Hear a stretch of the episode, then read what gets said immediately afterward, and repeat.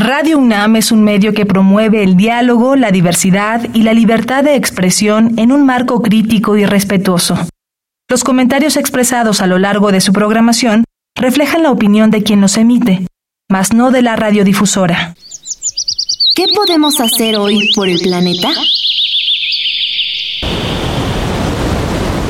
Los vasos reusables han sido una excelente iniciativa de cafeterías y restaurantes para disminuir el uso de desechable. Sin embargo, esta acción se debilita cuando compramos más vasos de los que necesitamos, pues basta con un par de ellos para consumir responsablemente. Antes de comprar el nuevo modelo de vaso, pregúntate, ¿es realmente necesario?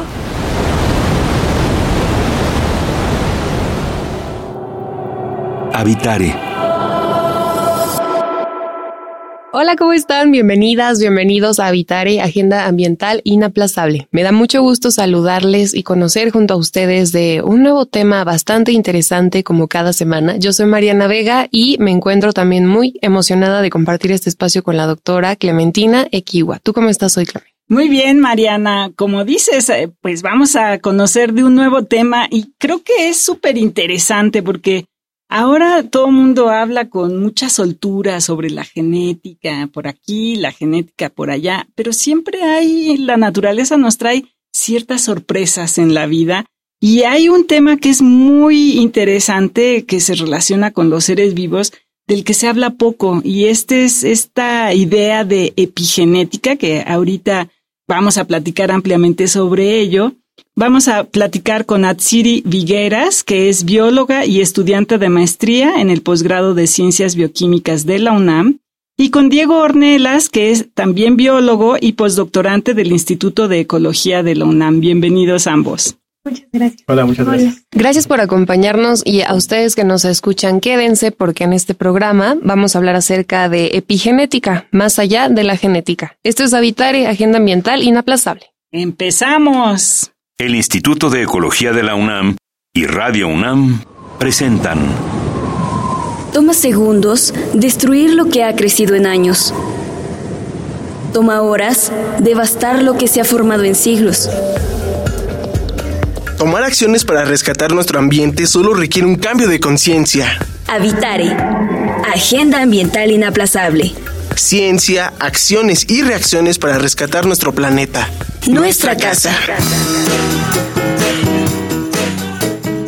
Qué gusto que continúen con nosotros en este programa que es acerca de la epigenética, más allá de la genética. Incluso Clemen, antes de comenzar con este programa teníamos pues esta incógnita sobre cómo llamarle a justo este programa.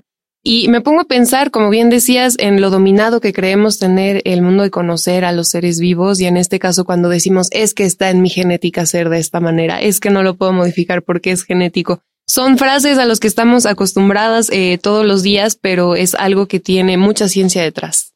Exactamente, y bueno, a veces estamos hablando de la genética que efectivamente caracteriza o le da ciertas características visibles o no visibles a los organismos, pero la vida te da sorpresas, como dicen, ¿no? Entonces, estas características epigenéticas de repente se manifiestan de maneras diferentes. Entonces, bueno, quizá la pregunta pertinente para aterrizar bien esta idea, se la podemos hacer a Diego, que nos diga qué es la epigenética brevísimamente y por qué se distingue o cómo se distingue de la genética.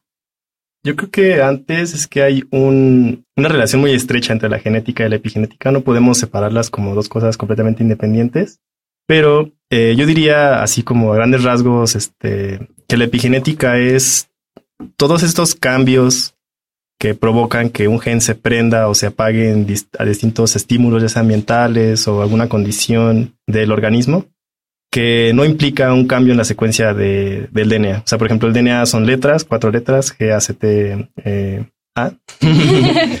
y pues puedes no tener ningún cambio en estas letras, en este código, pero hay otros factores que están por encima, pues se llama epigenética, que pueden modificar si se prende o se apaga un gen y pues al final va a tener un, impacto en, en, pues en el organismo. Entonces yo, yo lo podría definir, definir este, de esta manera. Es muy interesante. Justo ahora me gustaría que nos cuentes un poco, Atsiri, tú que eres bióloga, pues el poco conocimiento que puedo llegar a tener de este tema y lo que nos comenta ahora Diego, el tema de que se apague, que se active un gen, ¿esto qué determina? Es decir, ¿qué está en juego con toda esta secuenciación? O sea, que un gen se apague o se encienda determina más que nada cómo va a repercutir en el organismo. Si esa función de ese gen, que a lo mejor puede ser como muy importante, puede cambiar dependiendo de si se apaga o se activa. Y para usar un ejemplo más en específico, ¿cuál podríamos tener? Un ejemplo muy bonito que me gusta de la epigenética es este, las abejas. Como podemos ver en las abejas hay, en una colmena hay abeja reina, hay abeja obrera, hay abeja soldado y es muy interesante que te pones a pensar que en realidad las abejas tienen el mismo ADN. Todas esas que vemos que son muy diferentes tienen el mismo ADN y lo que está sucediendo es meramente epigenético.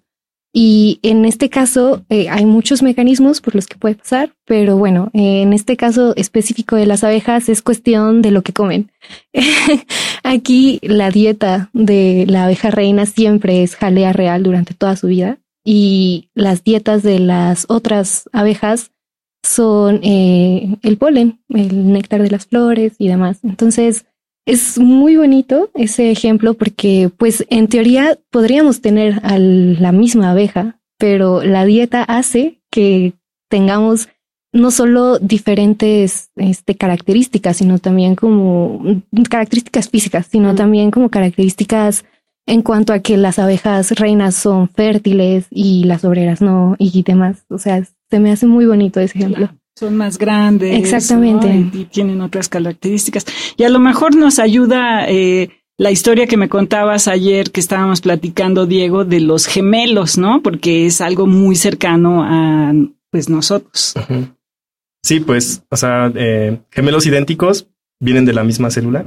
Entonces, pues no en teoría, sino de hecho tienen el mismo, los mismos genes, ¿no? el mismo genoma. En cambio, eh, el ambiente y toda esa historia de vida va a modificar su epigenoma, ¿no? O sea, todas estas cambios que están por encima de su, de sus genes, que al final de cuentas, bueno, van a tener como una repercusión sobre este qué genes se prenden, qué genes se apagan, qué genes se prenden no tanto, qué genes son un poco eh, más reprimidos, más activados. Pues al final de cuentas, este, como van pasando los años, es, es muy, te vas a dar cuenta que estos gemelos ya no son completamente idénticos aunque su genoma sea idéntico por todos estos cambios epigenéticos que han sufrido por su historia de vida, pues va a tener una repercusión tanto, pues no sé, ejemplo, pues no sé, este su color de piel, este algún alguna susceptibilidad a alguna enfermedad, por ejemplo, o, algún medicamento, cosas así. Entonces, pues creo que es un, es un caso pues muy claro que pues el, el epigenoma pues tiene un impacto en, los organismos. Wow, sí, es que además parece algo también de ciencia ficción. Creo que estamos a veces más acostumbrados a verlo allí que en la vida real, ¿no? Y eso es algo que me gustaría que nos cuentes, Atsiri, eh, pues cómo es que ustedes investigan este tema de la epigenética y ante qué retos se encuentran, porque es algo a final de cuentas invisible a la vista, pero que determina cosas sumamente importantes.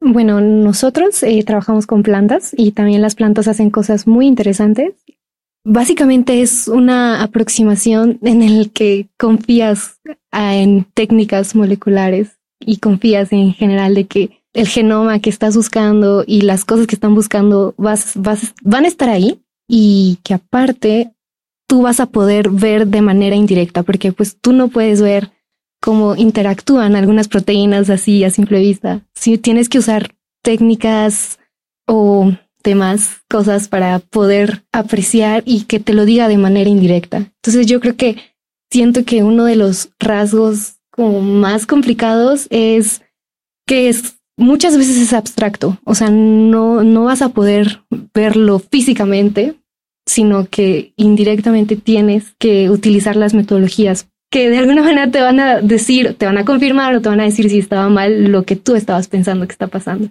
Claro.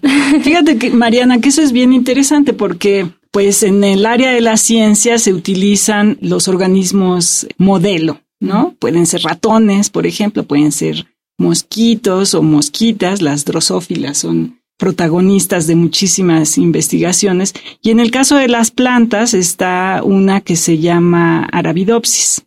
Entonces, lo que tú tienes es una planta que ya sabes qué características tiene y entonces puedes jugar.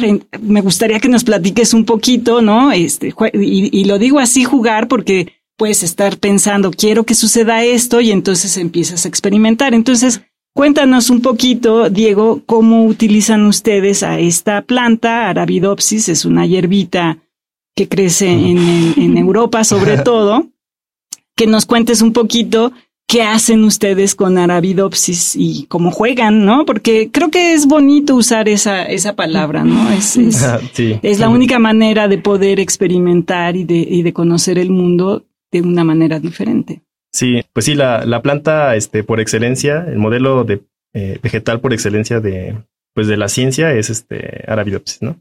Y pues sí, como dices, este, no hay Arabidopsis de manera silvestre en México, lo cual, pues, eh, yo creo que hace las cosas, no sé si más complicadas o más sencillas, pero, o sea, por ejemplo, nosotros en el laboratorio trabajamos con células troncales, que sinónimo es células madre, ¿no? Que también es un término que ahorita creo que se está usando mucho de manera ya coloquial.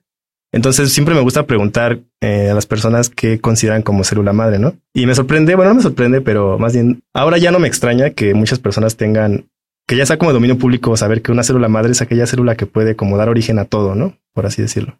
Entonces, lo bonito de las plantas es que ellas tienen células madre en muchos lugares de sus plan de sus órganos, porque por ejemplo, en el desarrollo una planta cuando nace entre comillas no tiene hojas, no tiene órganos, ¿no? En cambio, un animal cuando pues nace ya tiene pues todos sus órganos casi este, ya desarrollados, ¿no? Por ejemplo. Entonces la planta tiene estas células madre eh, como que guardadas en, sitios específicos que les permite desarrollar, desarrollar órganos durante toda su vida, ¿no? Si le cortas una hoja a una planta, la va a volver a generar, ¿no?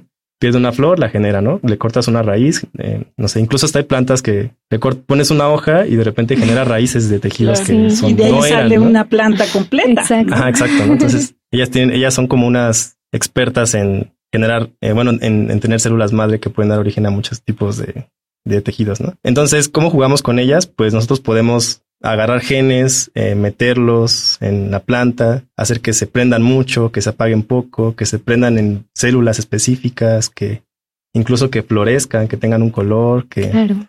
Entonces, todas estas herramientas que puedo llamar como moleculares, pues son, entre comillas, sencillas de implementar en este modelo porque es una planta pequeña que crece, tiene un ciclo de vida corto como de tres meses, se autopoliniza, por ejemplo, entonces puedes tener clonas de la misma, o sea, esta planta va a dar origen a hijas que van a ser exactamente iguales porque se cruzaron entre ellas, ¿no? Y en el caso de la epigenética, pues lo que estamos buscando es saber si hay eh, factores epigenéticos, o sea, esta regulación por encima de la genética, que pueda tener un efecto sobre la diferenciación, o sea, cómo estas células madre adquieren cierto destino, por ejemplo, ¿no? O sea, eh, viéndolo de manera análoga a nosotros, no es lo mismo una célula de hígado que una célula de una neurona, ¿no? Y en algún momento estas vinieron de un solo origen, ¿no? De la célula, del, de la célula huevo, ¿no? Entonces, estos, estas diferenciaciones, estos cambios entre esa célula hacia otro tipo celular, pues muchas veces tienen un mecanismo epigenético y eso es lo que estamos muy interesados. Y decías entonces que no se encuentra en México. Me gustaría que nos cuenten un poquito más en dónde se puede encontrar y aprovechando justo ese camino, ustedes que tienen la experiencia dentro de la investigación, tú, Atsiri, que eres bióloga, me gustaría que nos narres también un poquito acerca de esta pasión que despierta en ti hacer estos estudios, porque seguramente hay muchas y muchos jóvenes más que en algún momento llegarían a hacerlo si es que aún todavía no lo conocen? bueno, pues primero eh, podemos encontrar Arabidopsis en Europa y en algunas regiones de Asia también. Sí, en, México no las encontramos. y este, bueno, en cuanto a, a, mí, yo creo que soy de esas personas que siempre supo lo que quería hacer. Yo siempre supe que quería ser bióloga y lo que no supe es que a mí me iban a gustar las plantas. Yo no entré a la carrera por las plantas, pero me quedé por ellas. y sobre todo eh, la genética, para empezar, como que siempre estuve muy interesada.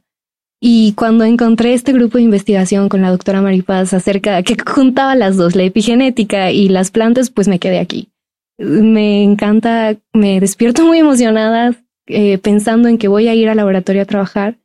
Y creo que en parte por eso es que decidí continuar con el posgrado, ahora con la maestría. Entonces, pues yo solo les diría que es muy emocionante y que a pesar de que no es algo que yo haya, eh, que no se me haya ocurrido desde los 15 años estudiar, pues eh, más bien pensaría que es bueno estar abierta a las posibilidades y que no, no te cierres a la, a que puedes ser buena en muchas cosas y que aparte en lo que seas buena te puede gustar demasiado. Entonces, sí, eso es lo que diría. Pues suena bien padre, ¿no? y, y yo no sé, Diego, un poco siguiendo por esta vena, como de la que estamos hablando un poquito ya más personal. ¿Hacia dónde ves la investigación en este caso, en, en, esta área de la epigenética y cómo estarías, podrías estar tú involucrado?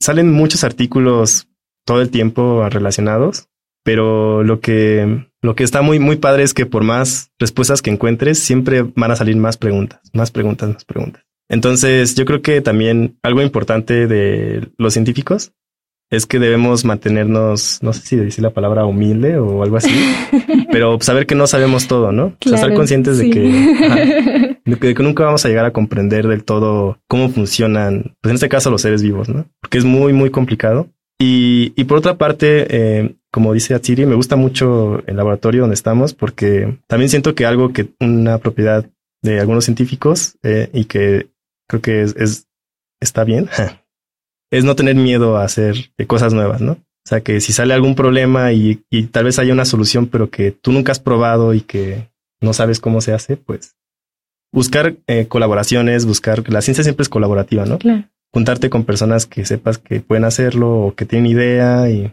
y buscarle, porque a veces, pues sí, como digo, mantenerte humilde es, es, importante porque dices, no, pues yo no sé hacer esto, ah, pero conozco a otra persona que igual es un experto, me puede ayudar, experta.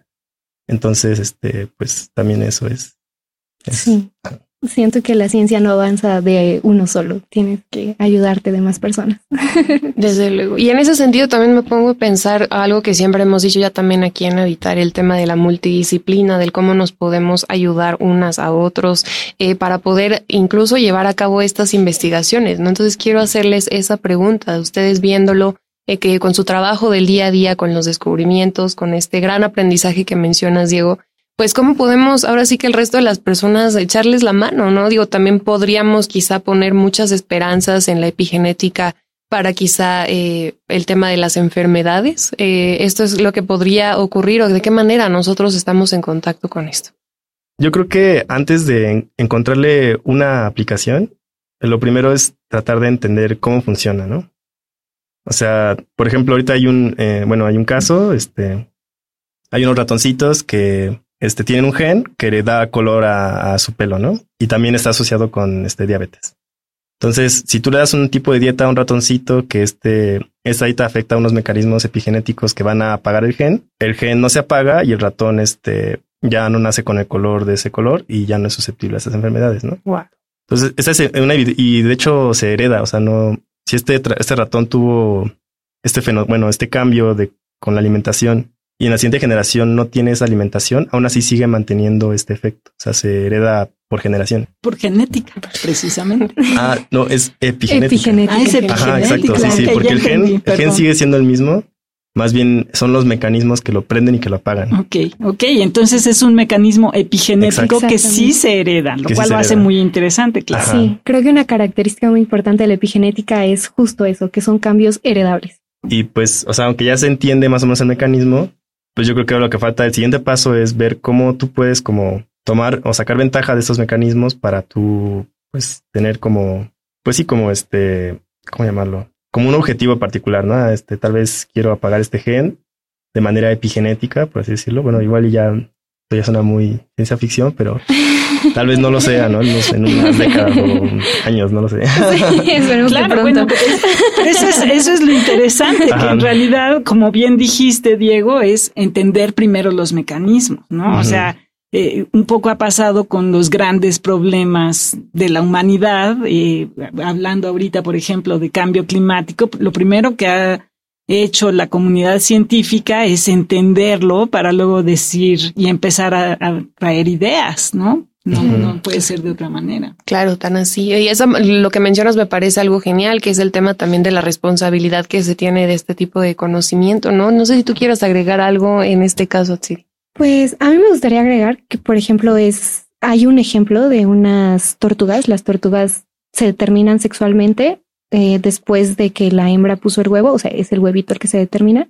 Y este, esta determinación del sexo se da por temperaturas. Entonces es muy interesante porque si tenemos temperaturas muy altas, eh, tenemos una gran cantidad de tortugas hembras y una menor cantidad de tortugas macho. Entonces, hacia donde voy un poco es porque, pues bueno, las temperaturas en general del planeta han subido demasiado. Y pues eh, la epigenética nos ayudó a conocer cómo es que se da esta determinación sexual en las tortugas. Pero pues bueno, o sea, es una información que nosotros o que en general los científicos ya le dieron al mundo y ahora pues sería como de que, ok, es esta y lo que podemos hacer es ponerle atención a cuestiones ambientales porque si no tendríamos un problema en las poblaciones de tortugas. Entonces, sí considero que está muy eh, relacionada la, eh, las, eh, los estudios que estamos haciendo, a lo mejor no directamente, a lo mejor no en algo súper específico, pero es bueno y es un conocimiento que es bueno saber, sobre todo para pues tener como un panorama más amplio de las cosas y que también nos pueda ayudar a conservar este, las especies de tortuga, o bueno, en este caso fueron las tortugas, pero también hay una cuestión muy interesante con las plantas, entonces sí. es un mundo, que pues está increíble que, que se vaya conociendo, ¿no? Claro, y, y, además de allí todo lo que dices, el cómo va impactando y el cómo se van relacionando, porque de qué otra manera tendríamos evidencias o nos podremos percatar de estos cambios que involucran muchas otras decisiones que, como bien dices, no están dentro del laboratorio, pero se hacen fuera y ayudan bastante. Sí. Pues sí, tienes razón, Mariana. Es, yo creo que es un, es un mundo súper interesante. Y bueno, ya ahorita hablamos de algunos casos en los que se ha aplicado la epigenética. ¿Nos pueden ilustrar con alguno otro? el de las tortugas me encanta, porque cuando yo era estudiante, en algún momento se empezaba a, a descubrir eso y ahora está súper demostrado. Eh, me parece fantástico.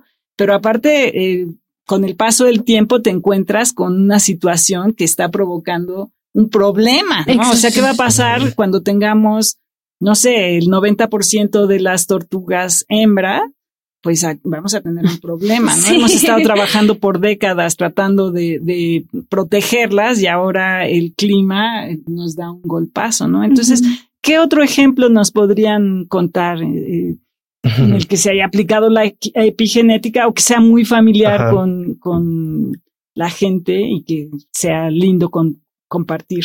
Pues bueno, es el ejemplo clásico que siempre nuestra tutora le encanta contar, que es el de, es un gen que se llama FLC. Y este gen lo que hace es que inhibe la floración. O sea, si este gen está prendido, pero lo interesante de este gen es que se regula epigenéticamente. Cuando las plantas están por un periodo largo de frío, que se llama, este periodo se llama vernalización, este gen se apaga epigenéticamente. La floración se lleva a cabo cuando la planta pasa de un periodo frío a un periodo de calor. La, necesita pasar por este periodo largo de frío para que el gen que reprime a la floración se apague y las plantas como que entiendan esta señal de calor para florecer. Entonces, si, la planta no presenta este tiempo muy largo de frío, el gen no se reprime completamente. Entonces, por lo tanto, cuando pasa el verano, la planta no va a florecer.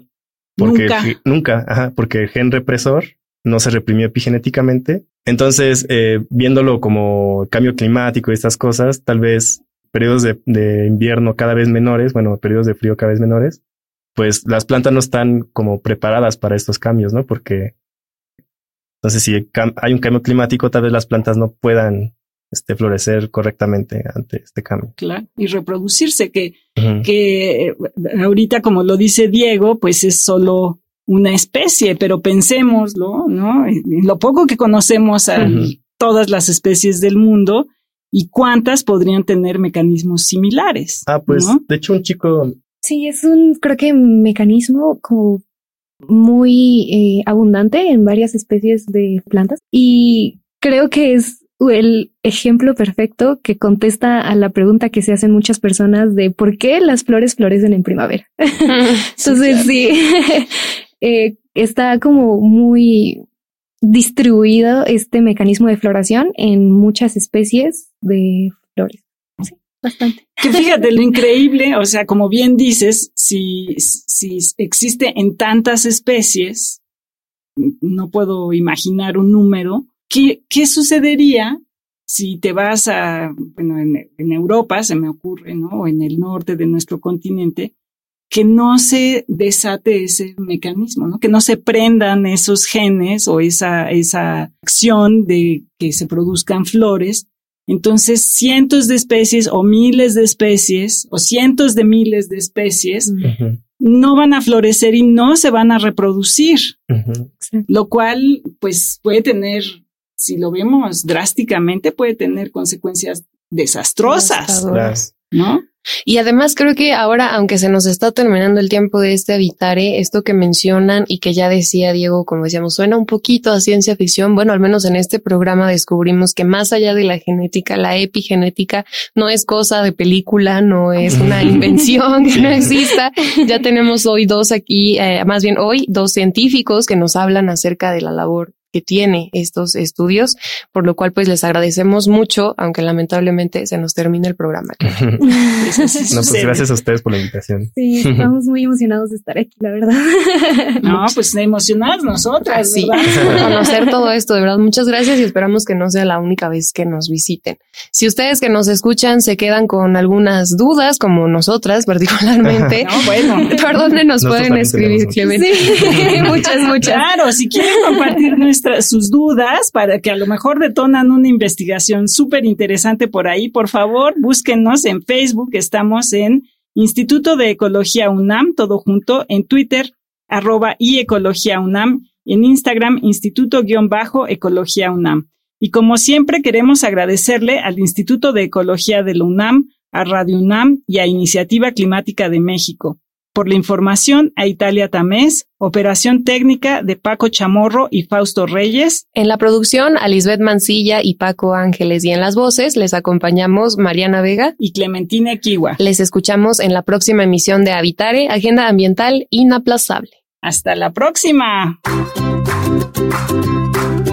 ¿Qué estás haciendo hoy por el planeta?